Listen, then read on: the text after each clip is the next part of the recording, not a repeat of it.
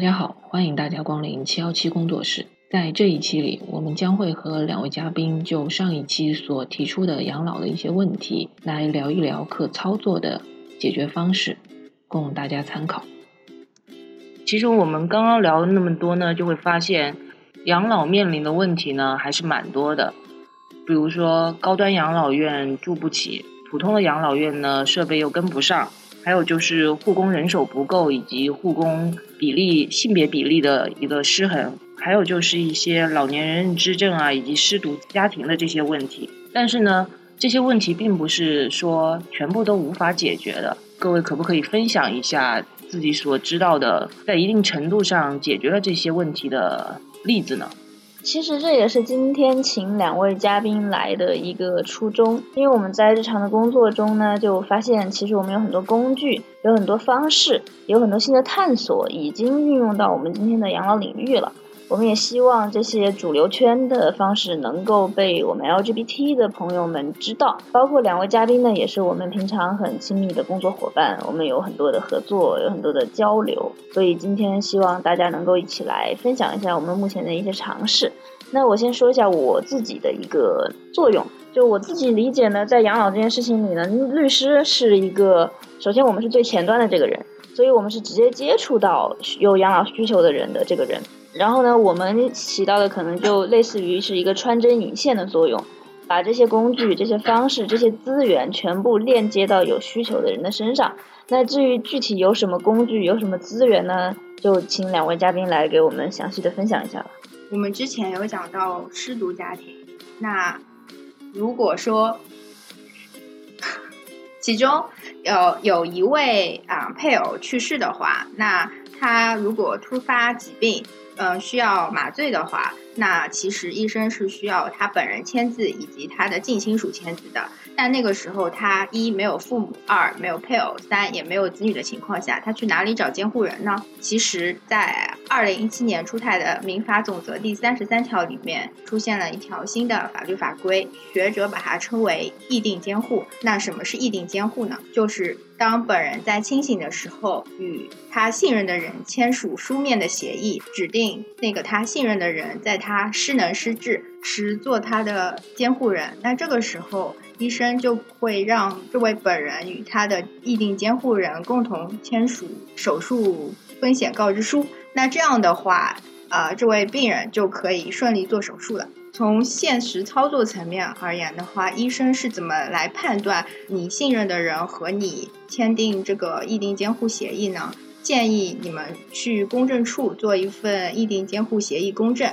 这样的话，医生才更加。信任，或者说你所出示的文件，这样的话，对于协议的运用是更为有效的。好，那么其实呢，大家养老要解决几个问题啊。第一个问题是人，就是也是刚刚所说的你所信任的这个人嘛。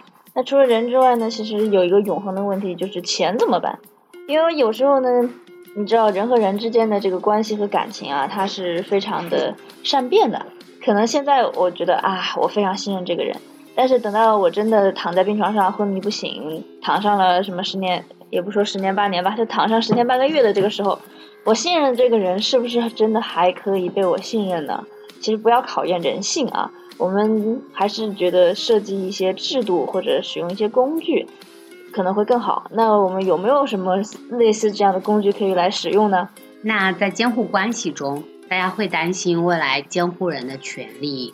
过大，那如果可以将人、钱、事分开，由专业的人在自己的领域做专业的事，就可以有备无患了。那目前据我了解，国内已有信托公司提供这样的信托服务，叫监护支援信托。那监护支援信托是什么呢？简单的说，就是配合监护制度进行的财产安排。监护支援信托设立之后。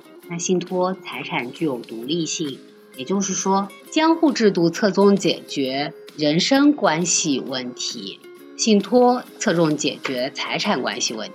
其实呢，信托这个工具，它来处理财产，也不仅仅说是我们觉得我们信任的这个人会变心或者什么之类的，有时候呢，它也有可能是一种对自身的保护，因为你再怎么信任他，也不见得会把银行密码告诉人家吧。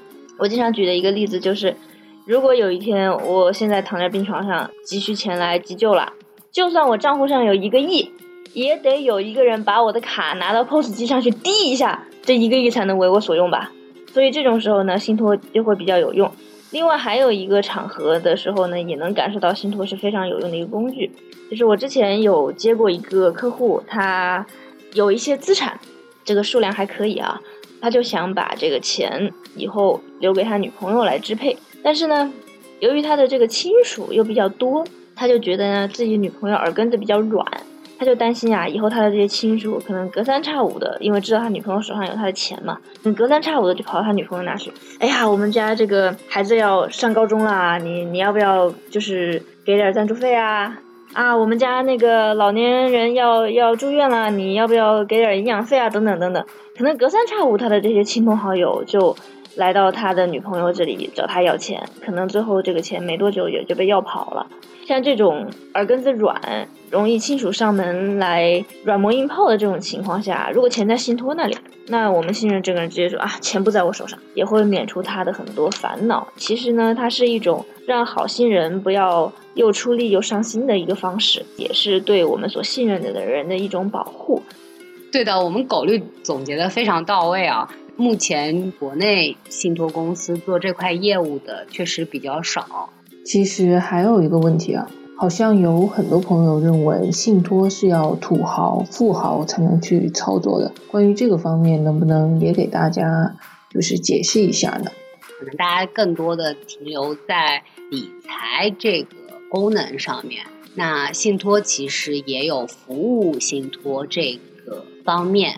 那具体怎么做，其实每个信托公司有不同的侧重点，要具体咨询。信托公司的工作人员有没有这块？当然，我们也可以咨询我们狗律，然后让狗律对接可以做的信托公司，那这样的效率可能会更高。其实上周的时候也有人问过我类似的问题，我我统一的一个答案其实是这样的：信托公司呢，它的这个底线呢，我也不知道是多少啊，但是根据我自己的一个经验，就是。如果你自己的这个财产的数额都达不到他们的这个线的话，你要担心的问题可能不是信托公司给不给你做，而是当你需要监护人的时候，你的钱到底够不够完成你自己生活的所需？对，特别是有时候医疗救治这些钱并不是仅仅只有那么一点点，有可能会要及时的抢救，那这块到底救不救呢？钱要不要花呢？那有没有钱呢？这就是大家需要考虑的综合性的养老财产问题了。啊，前面我们欢姐提到说要不要救这个问题，还有最后如果在生命末期的时候采用什么样的医疗方式，这边我就需要向大家介绍一个新的法律文件，它叫做在世预嘱，也可以把它称为生前医嘱。听众朋友们可以网上查一下，啊，百度一下，就是。叫我的五个愿望，它里面就涉及了在人生命末期，他希望或者不希望采取哪些医疗手段。可能像我们那个年老一点的 LGBT，临终的时候可能会面临是不是需要插管，是不是需要输血这种选择，可以是先在你清醒的时候签订这个文件，然后将这份文件交托给你的监护人，由监护人交给医生。这样子的话，一方面可以减轻监护人的压力，另一方面你也可以完成你生前的意愿。对于本人、对于监护人，还有对于医生来说，都是非常好的一个选择。其实我们前面讲到的都是自己为自己的养老做打算。其实我还蛮想了解一下，如果作为子女，我们想为父母的养老做一些计划或者什么。有没有什么建议呢？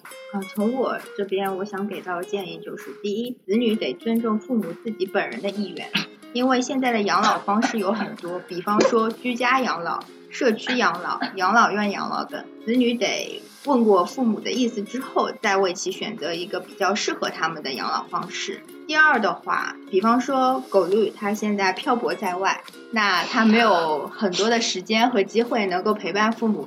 那未来的话，他可能还是会选择在其他地方工作或者生活。这种情况下的话，首先狗绿得非常有钱，第二的话没有，狗绿得在就是老家为父母找一个他信任的人。可以就近照顾他父母。嗯，就你了。我也不在那里啊。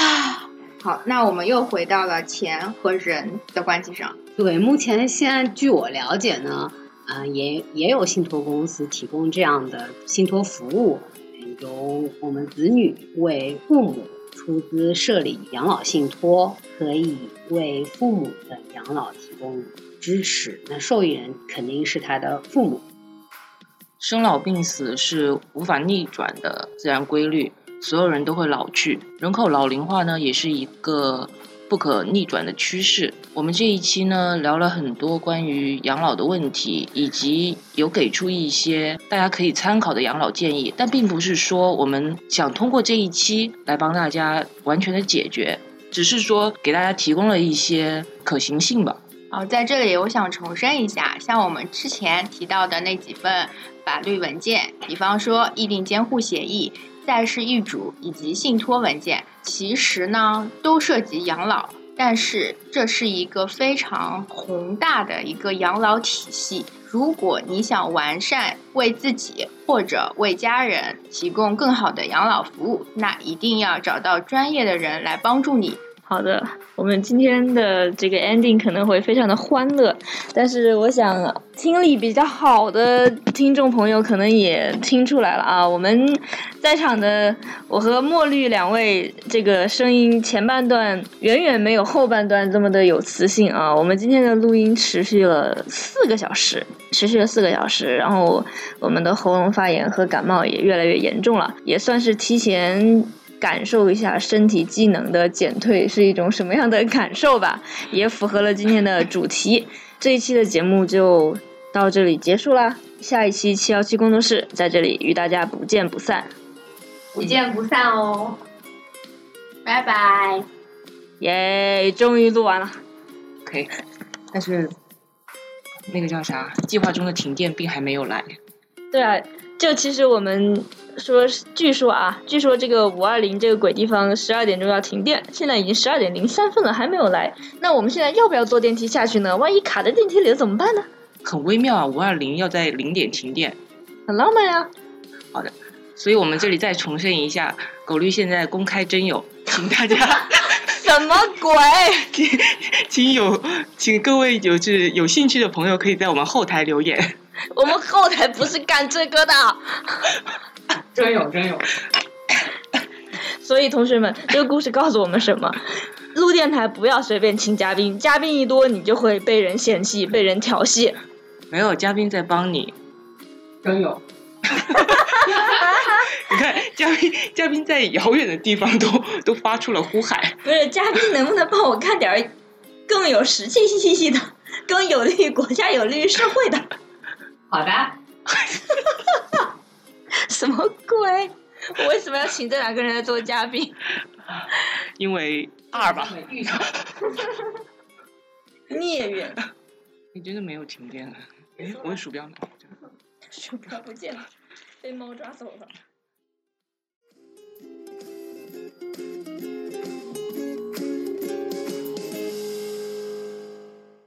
等一等，又有一个小彩蛋。好的，我们结束了七幺七工作室第一期有飞行嘉宾的节目的录音。那我们现在来采访一下两位嘉宾对于这个录音的过程有什么样的感想？啊，首先呢，从江浙来到我们广州地区，那连夜还是非常兴奋的啊！我就跟我身边的朋友说，我要去广州工作，最重要的工作之一就是录电台。